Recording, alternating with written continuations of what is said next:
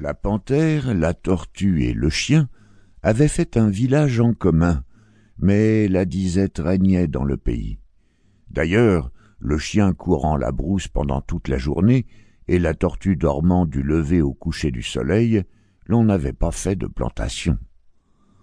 Cependant, le chien et ses petits criaient la faim, tandis que la tortue et les siens prospéraient. Il advint qu'un jeune chien vit une petite tortue qui mangeait un mangot sauvage. Celle-ci, interrogée sur la provenance de ce fruit, raconta que la tortue, sa mère, prenait toutes les nuits un grand sac et, un peu avant le jour, le rapportait plein de ces fruits délicieux et nourrissants. Le chien, instruit de ce fait par son petit, et connaissant le mauvais caractère de la tortue, se garde bien de lui demander son secret. Il profite du sommeil de la tortue pour lui attacher un sac rempli de cendres auquel il a fait un trou. Et le lendemain, il suit sa trace. Il arrive à un grand arbre et la surprend comme elle remplissait son sac. Malheureux, que fais-tu ici? lui dit-elle dès qu'elle l'aperçut. Cet arbre appartient au chef du village que tu peux voir d'ici, et s'il te surprenait, il te tuerait. Puisque tu connais mon secret, ne le révèle à personne. Nous partagerons. Mais observe le plus profond silence, de crainte que le méchant chef ou l'un de ses enfants ne s'aperçoive de notre présence en ces lieux. Le chien promet de ne pas aboyer mais voici qu'un coup de vent secoue la branche du manguier et qu'un énorme mangot tombe droit sur le nez du chien qui pousse un hurlement plaintif. Nous sommes perdus, dit-il en détalant.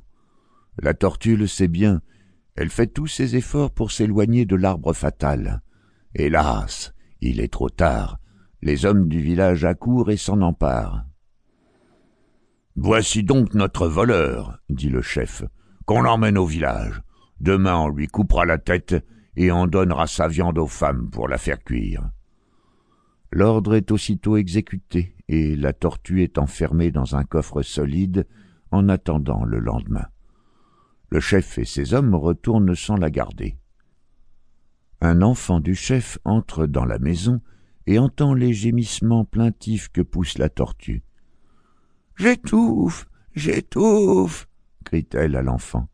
Pourquoi m'enfermer ainsi? Je puis à peine respirer, et si je meurs pendant la nuit, ma viande sera mauvaise.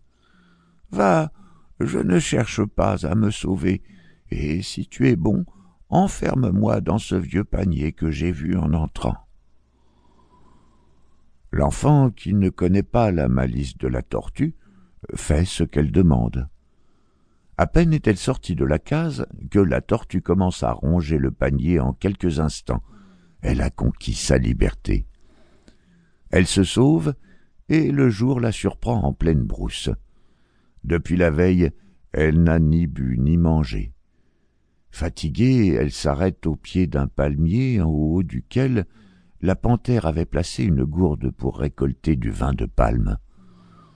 La tortue roulait dans sa tête mille plans pour s'emparer de la précieuse gourde. Mais tous étaient irréalisables. L'antilope rôdait aux environs. La tortue l'appelle. Je voudrais bien boire de ce vin de palme, mais je ne puis monter à cet arbre. Place-moi sur tes cornes et monte là-haut. Nous boirons ensemble ce que contient la gourde. L'arbre appartient à la panthère qui, pendant le jour, reste à sa maison et y dort. L'antilope grimpe au sommet du palmier, portant la tortue sur sa tête, et toutes deux se mettent en devoir de vider